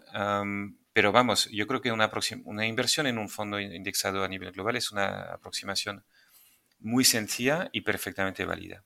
Pero podría ser incluso que la comisión, si alguien decide hacérselo él solo, ah, podría ser que la comisión comprando ese fondo a través de un broker sea incluso mayor que comprándolo a través de Indexa cuando hay claramente un intermediario, cuando en el otro caso no lo habría. ¿Podría ser que vosotros tengáis una comisión incluso más baja? Sí, De hecho, es así si, si, vienes con invitación, porque como el cliente que tiene una invitación no paga nuestra comisión de gestión sobre los primeros 10.000 euros durante un año, y la mayoría de ellos empiezan con menos de 10.000, pues la mayoría de los clientes no, no, paga comisiones el primer año. Y luego si invitan a otro cliente, uh, suman 10.000 más o suman un año más. Entonces, si, si consigues una invitación para entrar o invitando a otros amigos, puedes acabar con una comisión total en Indexa de 0,12 de custodia y 0,08 de, del fondo. Es un 0,20 anual. Coste total, total, total, total, ¿no? Todo incluido. Y entonces tienes que comparar cuánto te cuesta este fondo eh, en, en, otro sitio. Si te cuesta más de 0,20 es que te va a costar más que en Indexa, mientras no, te, no pagues esa comisión. Pero vamos, lo, lo, normal a largo plazo es que la gestión de Indexa cueste más que el, que el otro servicio. O sea, el otro servicio es ir tú a un broker y comprar fondos por tu cuenta. Lo lógico es que nosotros costemos un poco más, no mucho más porque vamos a darte acceso a fondos de clase institucional plus que son más baratos, porque tienes invitaciones, pero un poco más porque te añadimos primero la, definición de la cartera y luego los reajustes automáticos, ah, revisión de todos los días de tu cartera y reajuste, la optimización fiscal en las retiradas, la planificación financiera y una serie de servicios que, que, hacen que a muchos clientes les compensa más estar delegando la gestión a Indexa que gestionando por su cuenta. No hemos hablado de la fiscalidad, pero aquí sí que también hay una, regla simple que es si quieres pagar menos impuestos, también invierte a largo plazo. El hecho de tener los activos, de hecho de no vender, no tienes todavía que declarar. En el momento en el que vendes, obviamente sí, pero mucha gente quizá también el hecho de, mover en exceso hace que también termines pagando demasiado. O, o, hay otras cosas, hay otras cosas interesantes a la hora de hablar de, de, los impuestos. Porque, porque sí que es cierto que los robo-advisors en Estados Unidos ofrecen ese servicio. Yo nunca me, he fijado, nunca he leído la letra pequeña cuál es el servicio de ese eso que llaman tax optimizing. Tax loss harvesting. Tax loss harvesting lo llaman, es, esto? es como cosechar um, cosechar uh, pérdidas y ganancias. Entonces, si, si, tú estás operando con ETFs, como hacen los americanos, um, cada vez que cambias, que, quieres quitar de un ETF y poner en otro, tienes que vender y comprar el otro, como acciones en España o como ETFs en España. Significa que no hay traspasos y siempre tienes que vender y comprar. Y al vender, significa que si, si, el, si la ETF que estás vendiendo está en positivo, eh, tendrás que declarar esos... Claro, entonces, ¿qué, qué, hacen? Dicen, bueno, si yo te vendo un ETF que es, donde tienes ganancias para comprar otro y veo que tienes otro ETF que tiene pérdidas, voy a vender parte del que tiene pérdidas para compensar las ganancias. Y te estoy optimizando tu factura fiscal, no te estoy quitando impuestos, pero te los estoy ah, posponiendo, que es lo que, lo que conviene hacer, porque te quedas con más rentabilidad en el camino. Entonces, como operan con ETFs y no hay traspasos, tiene mucho sentido esta, esta, compensación de ganancias con pérdidas. En, en España hay una anomalía, una peculiaridad, ah, que los fondos de inversión Ah, son traspasables sin impacto fiscal. Y eso es único. Es decir, no, no, en otros países y en Estados Unidos no, no ocurre. Entonces, en España, mientras no retiras el dinero, mientras lo vas traspasando de un fondo a otro, no hay impacto fiscal para, para la persona física residente en España. Y eso hace que, la, la, que no haya tanta necesidad de optimización fiscal por parte de los gestores automatizados. Lo que sí optimizamos es que cuando vas a retirar dinero, el, el, cálculo fiscal de lo que vas a pagar es muy complejo, porque no se trata del valor medio de compra del fondo y el valor medio de venta, sino se trata del valor exacto de adquisición de cada participación con criterio FIFO. Primero, vendemos primero las primeras participaciones. Entonces, cuando un cliente nos pide retirar dinero, vamos a hacer este estudio de todas esas participaciones, pues de los 10 fondos eh, en, en orden cronológico, para ver dónde vender primero para generarte menos impacto fiscal o para generarte más ganancias si quieres ganancias, para compensar eh, una pérdida que tengas por fuera, o para generarte pérdidas. Entonces, eso es un servicio de optimización fiscal en las retiradas que, creo que es único en Indexa. No, lo he visto en otros sitios y, te puede permitir pues, posponer mucho uh, el, pago de impuestos sobre las plusvalías. Interesante. Podríamos hablar también un poco de la psicología del inversor. me viene a la cabeza la dificultad de ahorrar, mm, más allá de, es decir, gente que, gente que, estamos hablando de gente que tiene dinero a final de mes, pero hay un sesgo demostrado de que, de que es difícil ahorrar, ¿no? Y a partir de aquí los estados, algunos crean los planes, eh, la seguridad social para obligar a la gente a ahorrar para cuando llegue la jubilación. eh, más allá del sesgo cortoplacista, que seguramente tenemos todos, eh, ¿cuáles son las estrategias que tú recomiendas a alguien que quiera ahorrar, que tenga dinero a final de mes y que no, que no, esté, que no lo esté consiguiendo? ¿Cuál es la, mejor estrategia que habéis encontrado vosotros? Yo, creo que una primera estrategia es uh, el preahorro, que es no, no, ahorrar lo que te queda a fin de mes, sino uh, ahorrar una parte de lo que cobras a principio de mes. Um, es como, fija, si, si, tu objetivo de ahorro es de 100 euros al mes, um, cuando cobras la nómina... Ya lo quitas ya lo quitas. Esto pum, va a la cuenta de inversión o de ahorro. Es, importante quitarlo, no, no hacerlo psicológicamente solo, ¿no? Lo quito, lo quito, porque luego vas gastando lo que tienes en la cuenta, eh, o mucha gente va gastando lo que tiene en, la cuenta. Pero si fuéramos racionales, podríamos dejarlo allí diciendo no lo toco, pero estamos diciendo que somos humanos y, quizá merece la pena hacer la transferencia automáticamente ya a, final, a principio de mes. Sí, eso es una ayuda ah, y, si no tienes esa disciplina ah, o, si no tienes la racionalidad perfecta en la gestión de tu dinero, pues ayuda a haberlo sacado antes. Y también ayuda a verlo como un pago contigo mismo. Es decir, primero me pago, me, pago a mí mismo en mi cuenta de inversión y el resto va para, gastos. Lo segundo es cuidar mucho los gastos recurrentes, son los que más ah, pesan al final. pues ah, de vez en cuando comparar ah, servicios ¿no? de, electricidad, ver si no hay un proveedor que te puede ofrecer algo mejor, quitar suscripciones que no estés usando, eh, cosas así. Y, creo que medir siempre ayuda. Y medir pasa por ah, pues estar usando algún servicio, puede ser de tu banco, puede ser de, un agregador de cuentas, que te vaya clasificando tus gastos, ¿no? Para entender, para, para ver ah, dónde gastas. Muchos intuitivamente no sabemos dónde se va, se va exactamente el dinero, pero si empiezas a mirarlo, pues ya tienes más datos para, para gestionar.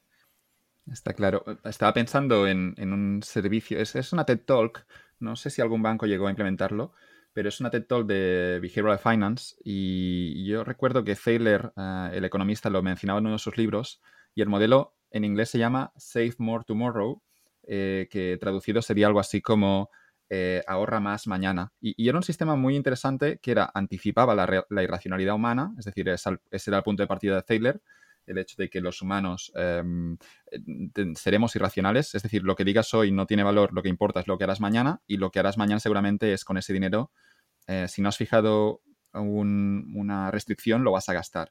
Y ese Save More Tomorrow era un sistema que me gustó en su día, lo escuché, era que tú te comprometes antes de recibir una promoción en el trabajo de que si llega esa promoción vas a mandar el extra de dinero que te da la promoción al ahorro pero lo haces antes de que llegue la promoción. Y una vez ha llegado, obviamente ya automáticamente el sistema está fijado. Pero era importante comprometerte antes porque si te promocionan, lo que ocurre después es, bueno, un día es un día, me doy ese caprichito, me cambio el coche, cuando seguramente no lo necesitas porque tu coche ya estaba funcionando bien. Y tener el dinero en el ahorro, y eso sí que me gustaría compartirlo porque a mí me ha gustado este mindset, a mí me ha, me ha ayudado a ahorrar el hecho de entender que si estoy ahorrando, eso que decías antes, Franz, Em, estás ahorrando, estás invirtiendo en ti. Es decir, yo, yo entiendo el ahorro como dinero en el banco con el que estoy comprando un poco de libertad. Cada vez que ahorro más, es más dinero que tengo para mañana decidir sobre mi futuro. Y eso no sé si la gente lo tiene suficientemente claro. El hecho de que tener dinero ahorrado incrementa tus opciones mañana. No sé si deberíamos decirlo más. Sí, sí, no, desde luego, totalmente. Es, cuestión de independencia y es cuestión de, libertad. El contrario con, la deuda, con el crédito, que también lo pintan muy atractivo, incluso con tipos de interés muy bajos hoy en día, pero, pero sigue siendo crédito, sigue siendo deuda. A mí me gusta vivir sin deuda. soy de los que amortiza la hipoteca, que ahí también hay debate. porque, porque la rentabilidad de tus inversiones es incierta y la certeza y tu deuda es ah, certera. ¿no? Ah, pero vamos, es una preferencia personal. Se duerme mejor por la noche, quizás, sin deuda. Hay gente que dice, yo escucho a veces, no, no, entre clientes nuestros, pero en, en, familiares o amigos que dicen, no, a mí no me importa el dinero. Dice, pero ¿cómo no, te va a importar el, dinero? ¿no? ¿Para qué estás trabajando si no te importa el dinero? pues no, obviamente hace falta y, y, optimizar un poco tus gastos y tus ingresos, ah, pues te va a dar más independencia, más libertad y eso es algo que viene bien podrás cambiar de trabajo, permitirte cambiar de trabajo si ya no te gusta lo que estás haciendo, o, trabajar menos en algún momento, o gastar más en algo que te apetezca. ¿no? lo veo importante, sí. Bien, sí, animamos a la gente a ahorrar, en algún momento a gastarlo también, porque aquí hay lo que se llama, lo que yo llamo a veces como los, los que hablan mucho del ahorro y quizás se pasan, no sé si ven un exceso de ahorro, sobre todo en gente muy joven con la expectativa de ganar más mañana. Pero este, aquí abrimos un melón importante, pero en Twitter veo una gran parte de gente muy favorable a ahorrar el máximo posible y, y también al final estamos hablando de un horizonte temporal. Hay que gastar, hay que consumir en el corto plazo y hay también que ahorrar en el largo plazo. Pero em, insisto que a vosotros estos ahorradores hardcore tampoco os perjudican, pero, pero podría ser que alguien esté ahorrando demasiado en el entorno actual con tipos bajos. No sé si deberían los jóvenes endeudarse aprovechando que los tipos son tan bajos y vivir la vida y luego a los 30 ya pagar esa deuda. Bueno, vivir la vida ya la están viviendo muchos, ¿no? sí. hay más socio ahora que, que antes y, y, está bien es verdad que lo racional es endeudarte al principio ah, en tu ciclo de vida, ah, sobre todo si es para comprar un activo, comprar una casa. Yo creo que endeudarte para consumo no tiene mucho sentido porque eh, personalmente veo un problema en, acostumbrarte a gastar más y reducir, pues, duele más que estar ah, acostumbrado a gastar menos. entonces yo, yo soy de los que, que, que ahorra mucho, bueno, he ahorrado más y he ganado más de lo que podré gastar en mi vida pero no por ello voy a incrementar mi nivel de gasto, porque de alguna forma, pues ah, me parece que estoy, estoy bien como estoy y, no necesito el coche más caro del, del parking, ¿no? Sería un, debate, un debate ya filosófico, pero creo que la idea era de Epicurio, que le decían que podían presentarle en una cena, podía comer marisco y no sé qué historias, pero él decía, no, yo prefiero el vino y el queso, porque con eso ya estoy contento y no, no quiero que me presentes cosas más lujosas porque no, voy a sacar nada de eso y, después quizá voy a ser dependiente de, este, de, este, activo que me has presentado. No lo sé, no, no sé aquí el... Elevar, elevar tu, nivel de vida o de gasto ah, o de consumo ah, reduce tu libertad porque te genera mayor dependencia en tener que mantenerlo. E, es un clásico en cualquier caso. Todo el mundo cuando, la mayoría de gente cuando gana más dinero, raramente lo ahorran y lo que hacen es simplemente subir de nivel, subir de coche, em, subir, no sé si de casa, pero en algún momento tiene sentido. Es decir, si tu casa es muy pequeñita y ganas más, puedes comprar una casa más grande, ¿no? Pero sí, es cierto que hay un punto en el que la casa quizá te estás pasando y no necesitas ocho habitaciones y eso es cierto que ocurre y lo vemos en todas las sociedades. Es cuestión de equilibrio. Sí, ¿no?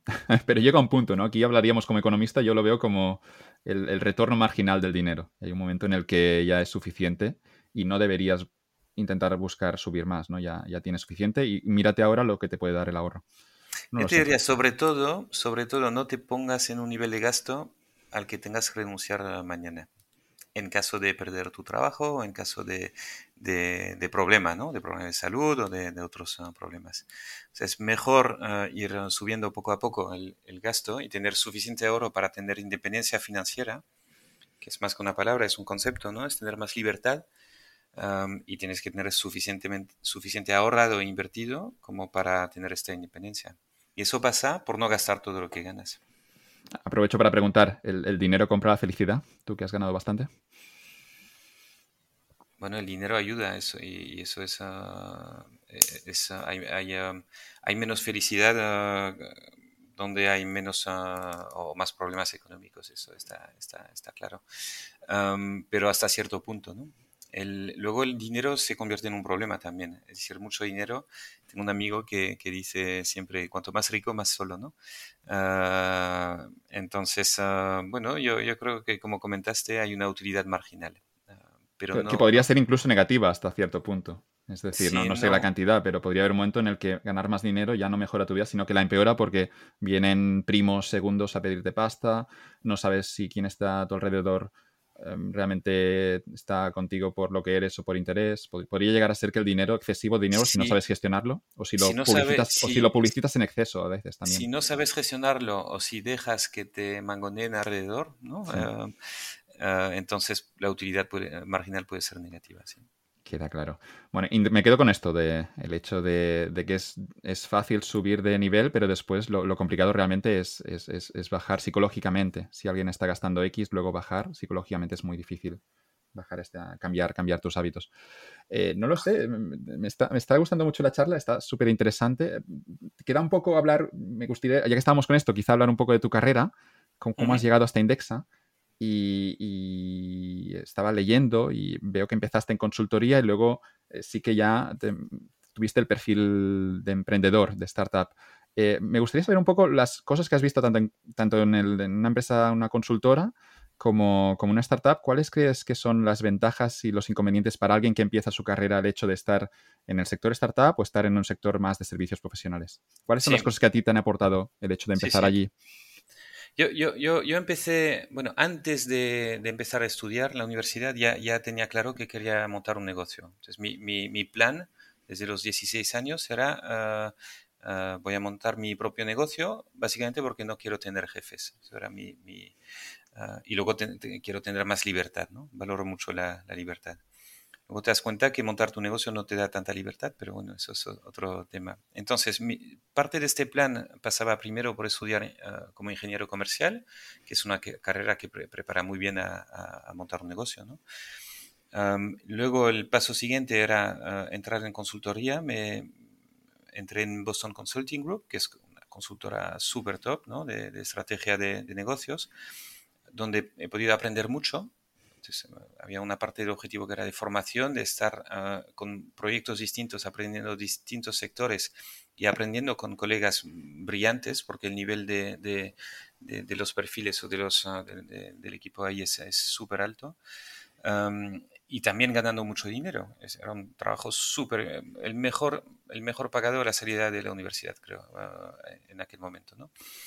Pero teniendo en cuenta que mi objetivo era estar ahí un par de años y luego montar mi negocio, pues aunque estuviera ganando como un consultor, está, seguía gastando como un estudiante.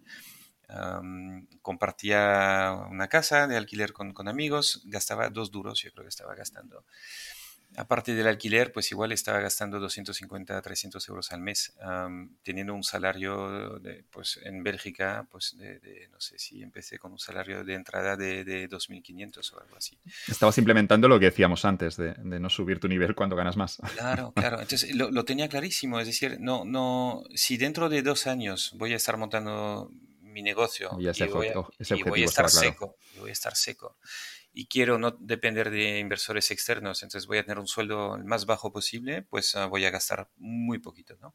Entonces gasté muy poquito, ahorré much, mucho en, dentro de, de, de, lo que podía uh, con este sueldo y, y suficiente uh, como para los dos años pues promocionar y salir de ahí y montar mi, mi negocio. Entonces de, después de dos años en BCG en Bélgica, Um, empecé a hablar con unos uh, franceses que tenían una web de reserva de hoteles um, y que querían fichar un, un country manager para, para España.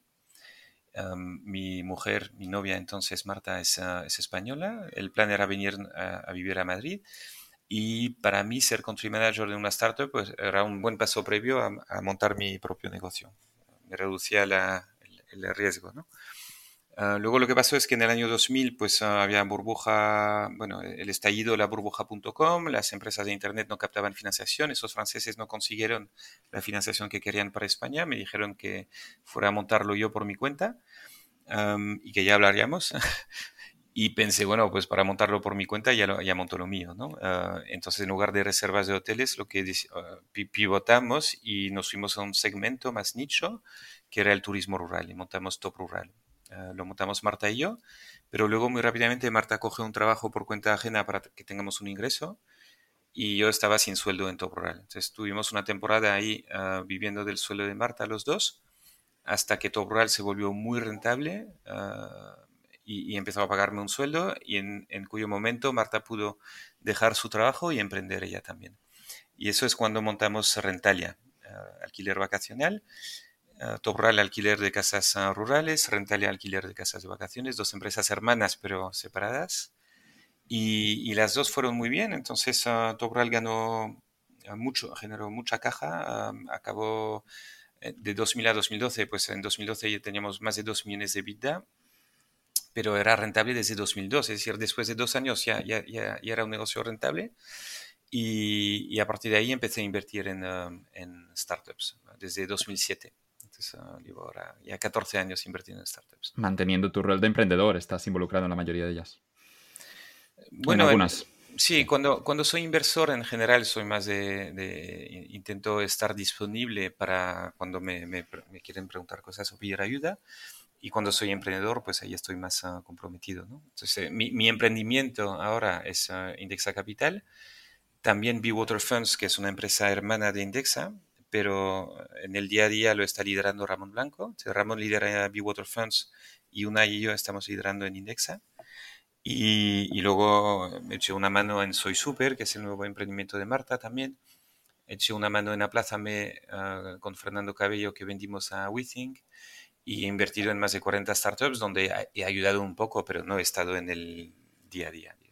Me, acuerdo ahora de la, creo que la citaste tú, una frase de Caviedes, que cuando un emprendedor se hacía, creo que la sabrás decir tú mejor, pero era un emprendedor se hace business, bueno, se hace inversor, que el mercado perdía a un buen emprendedor y ganaba a un mal inversor. En tu caso no ha sido así, porque como inversor también has tenido una No, ha sido así, ha sido así. el mercado ha perdido a un emprendedor. Cuando, de hecho, Luis, Luis ah, Luis me decía cuando en mi fase de inversor, ah, después de vender Top Rural y Rentalia en 2012, estuve unos años más, más ocupado, más dedicado a, invertir en startups. Y, Luis no paraba de decirme, te, Franz, deja de invertir y monta algo o te vas a convertir en un has-been. El has-been es ah, pues, ah, el fundador de Top Rural, ¿no? el que fue fundador de, de, Top Rural. La realidad es que yo como inversor fue muy malo al inicio porque el emprendedor que empecé a invertir cree que puede replicar su éxito como emprendedor, como inversor, y, tiene una cualidad enorme como emprendedor, que es el foco, el, emprendedor está con mucho foco, que, precisamente es una debilidad como inversor, el inversor tiene que diversificar. ¿no? Entonces las aptitudes para ser un buen emprendedor o para ser un buen inversor son opuestas. Y eso hace en parte que, cuando los emprendedores nos ponemos a invertir, pues nos equivocamos en muchas cosas. Y, yo me equivoqué. Mis, mis primeras inversiones no, no fueron las mejores.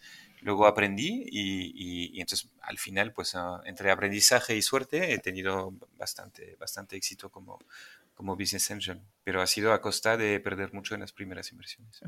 ¿Cuáles serían los consejos luego para alguien que, que empieza en, las inversiones? Entonces, si quieres invertir en, um, en, empresas no cotizadas...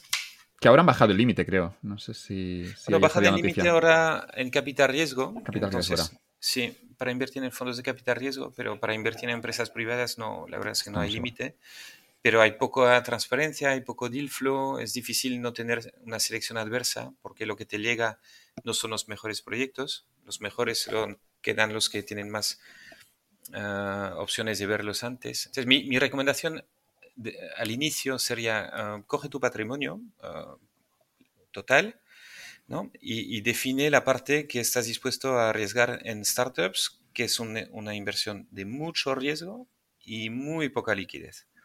Entonces, como inversión de mucho riesgo y poca liquidez, no le, no, no le dediques más del 10%. Entonces ya coges tu patrimonio, lo divides por 10, que ya es poco.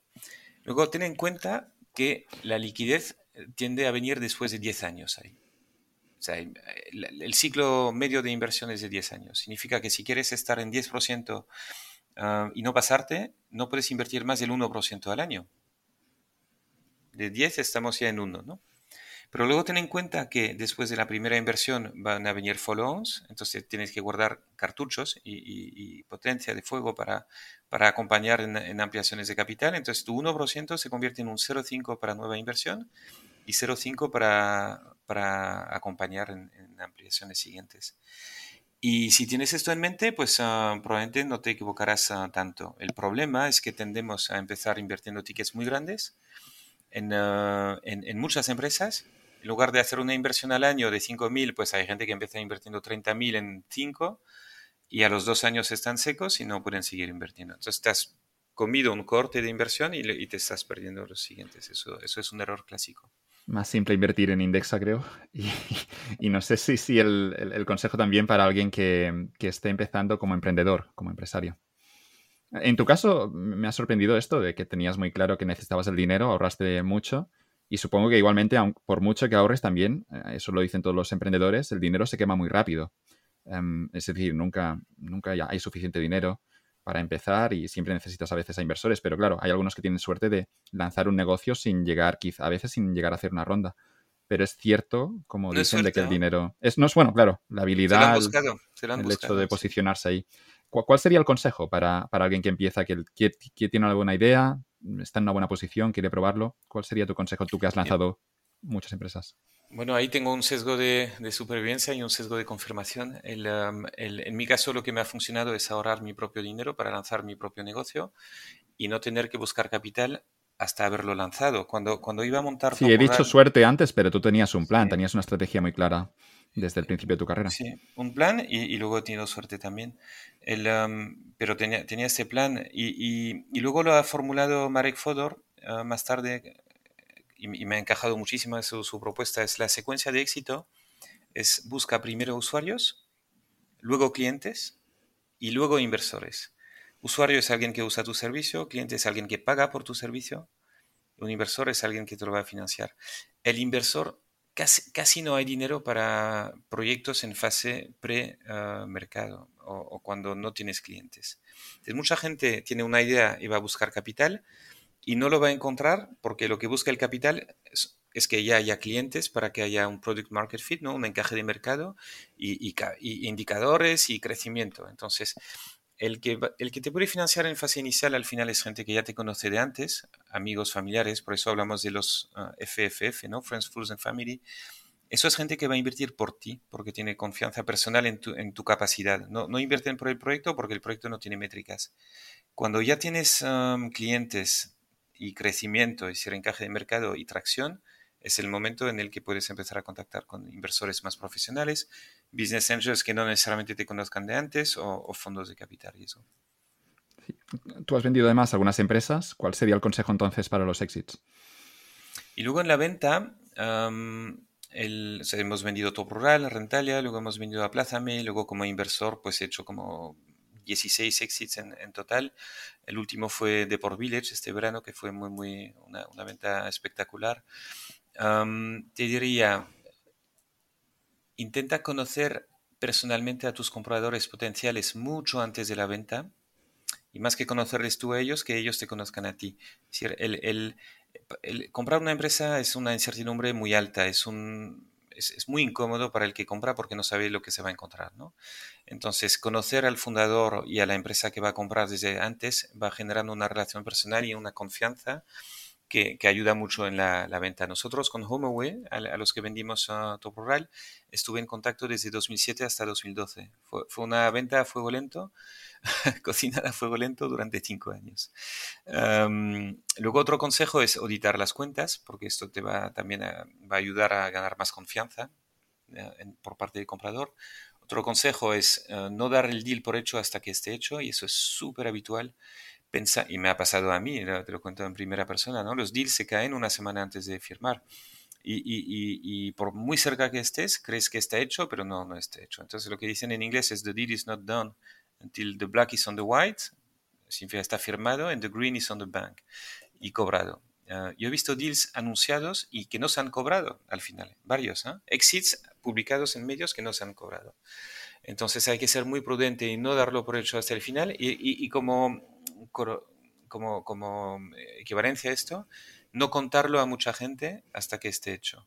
Porque luego te vas animando y vas dando por hecho que esté hecho. Te felicitan antes de, de haberlo cerrado y luego tienes que contar que no, que no, que no está hecho. ¿no? Yo recuerdo una videoconferencia con mi madre por Skype en aquel momento, donde me, me, dice, hemos comprado una casa. mis padres habían invertido en Top Rural, ¿no? Eran, formaban parte de los Friends Foods y Family. Y, y, yo pensaba que, había, que estábamos cerca de vender Top Rural en 2011, un año antes de la venta. Y en, en esta conferencia, en esta video, me dice mi madre, hemos comprado una casa en, en la costa, ¿no? Y yo le digo, no hemos vendido Top Rural, es, fue, fue un, como, vamos, como cuando pones a, la carreta antes de los bueyes, ¿no? Hay que ser, muy cauteloso, muy cauteloso.